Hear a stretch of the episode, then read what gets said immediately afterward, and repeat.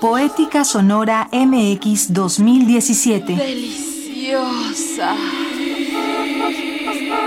La garganta, el grito y la voz.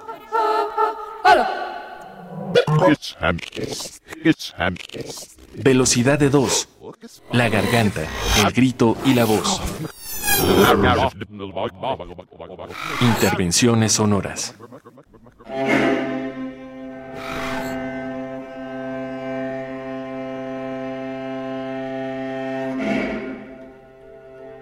Velocidad de dos forma parte de las distintas intervenciones del programa artístico académico Poética Sonora MX 2017, que se realiza por segundo año entre el Laboratorio de Literaturas Extendidas y otras materialidades y Cultura UNAM.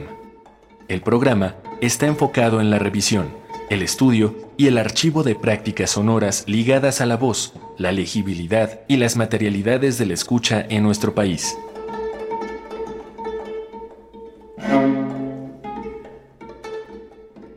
Carlos Iturralde, compositor e intérprete.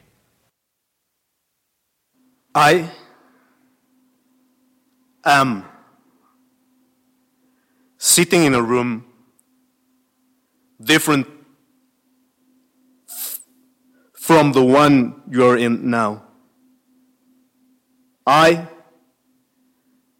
am recording the sound of my speaking voice, and I am going to play it back into the room again and again until the resonant frequencies of the room reinforce themselves so that any semblance of my speech, with perhaps the exception of rhythm, is destroyed. Carlos Iturralde, compositor e intérprete. Presentó la actualización de I'm Sitting in a Room del norteamericano Alvin Lucier, una pieza fundamental para la historia de las relaciones entre el arte conceptual y el arte sonoro. A través de generar capas y capas superpuestas de un mismo texto leído por el intérprete, el texto se desarticula y lo que queda son los efectos resonantes de una voz y quizás también su ritmo. I am sitting in a room different from the one you're in now. I am recording the sound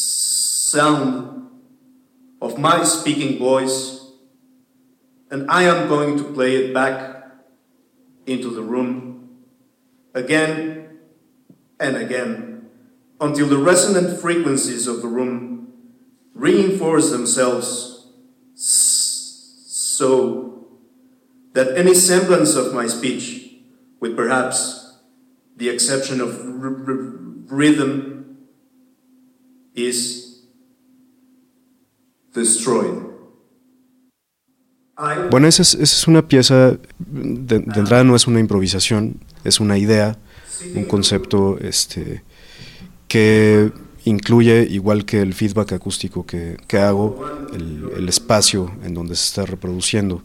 Entonces, en ese sentido, eh, pues es diferente porque no es una improvisación, es parecido porque está usando eh, el tamaño, el tipo de reflexiones que hay en el espacio, pero pues es, es, una, es una pieza como tal, ¿no? Cualquiera que la, que la reproduzca le va a salir algo muy parecido. Uno puede variar dónde están las bocinas, dónde están los micrófonos, puede darse licencia incluso con el texto, aunque puede eh, esto jugar un poco en contra de la pieza, ¿no?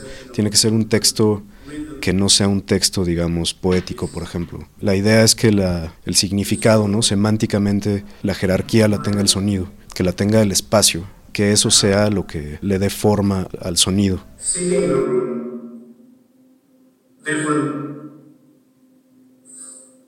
From the one you're in now.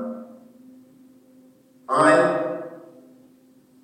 Henry recording the sound of my speaking voice, and I am going to play it back into the room again and again until the resonant frequencies of the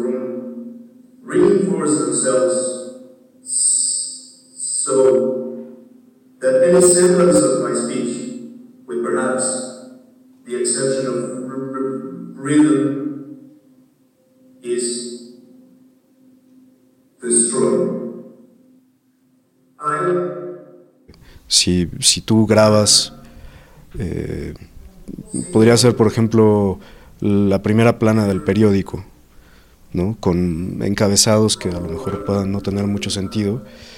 Eh, después de grabarlos y regrabarlos varias veces, eh, semánticamente no importa que no haya tenido sentido, porque rítmicamente lo que provocó al enfatizar las frecuencias de la, de la sala tiene sentido semánticamente en sonido, no en palabras.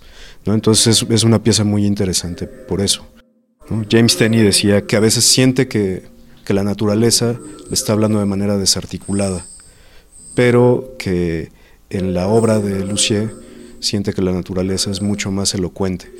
Y creo que es algo completamente cierto para casi todas las piezas de, de Lucier. ¿no? Es, es, es una persona que te pone en una, en una situación en la que eh, le saca jugo a, a, a muchos este, fenómenos naturales.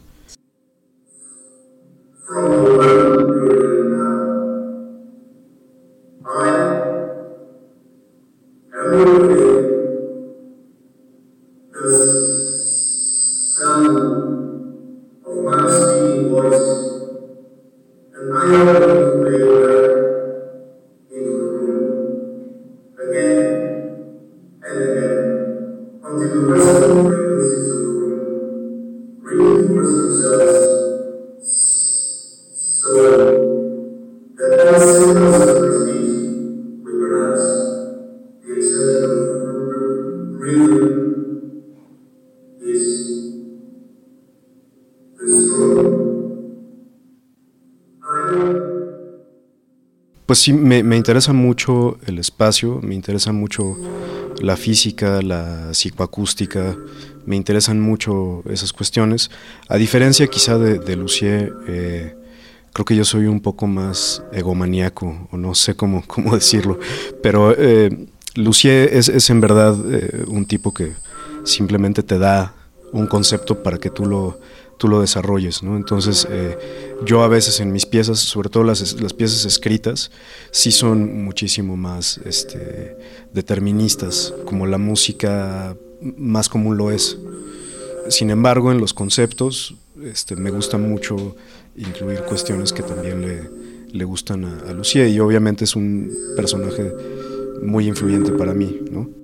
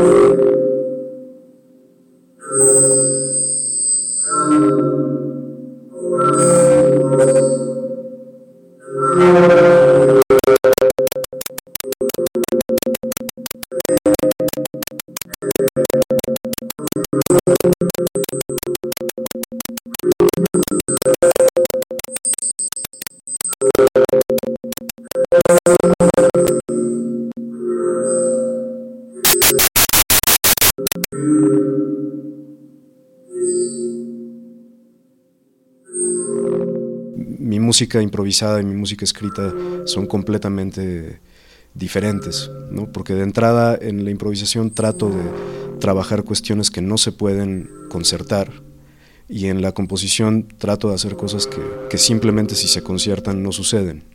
Entonces son trabajos muy distintos. Tengo algunas piezas también como más instalaciones en las que ocupo totalmente, digamos, la acústica de, de los espacios. Este, de hecho, en una, en una de ellas, a manera de homenaje, hice una mini versión, nada más con una palabra de I'm Sitting in a Room, que estaba como cuando la pieza no estaba haciendo nada, que es una pieza reactiva, este, estaba siempre Lucier, ¿no? que pues sí es, es un referente eh, en general para este tipo de, de pensamiento.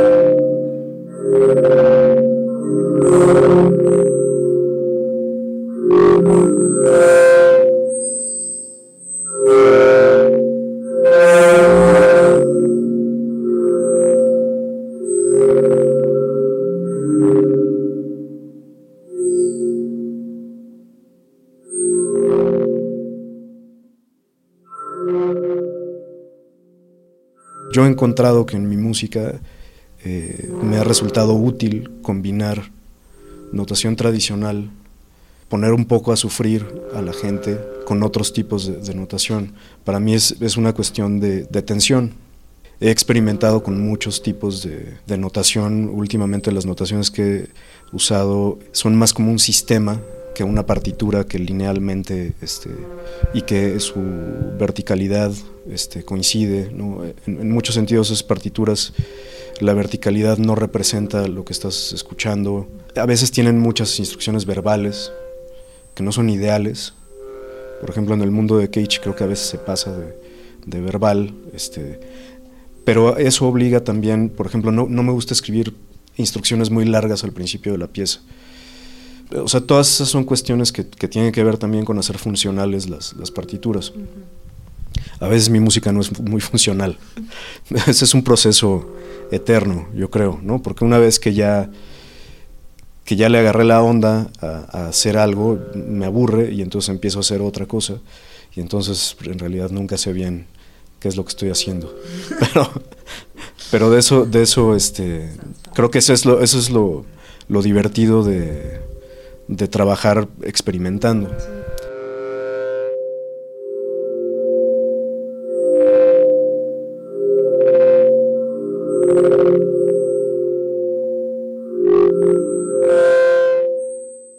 Velocidad de dos. La garganta, el grito y la voz. En colaboración con Radio UNAM y el Festival Vértice, Experimentación y Vanguardia. Más información en poéticasonora.mx. Poética Sonora MX 2017. La garganta, el grito y la voz.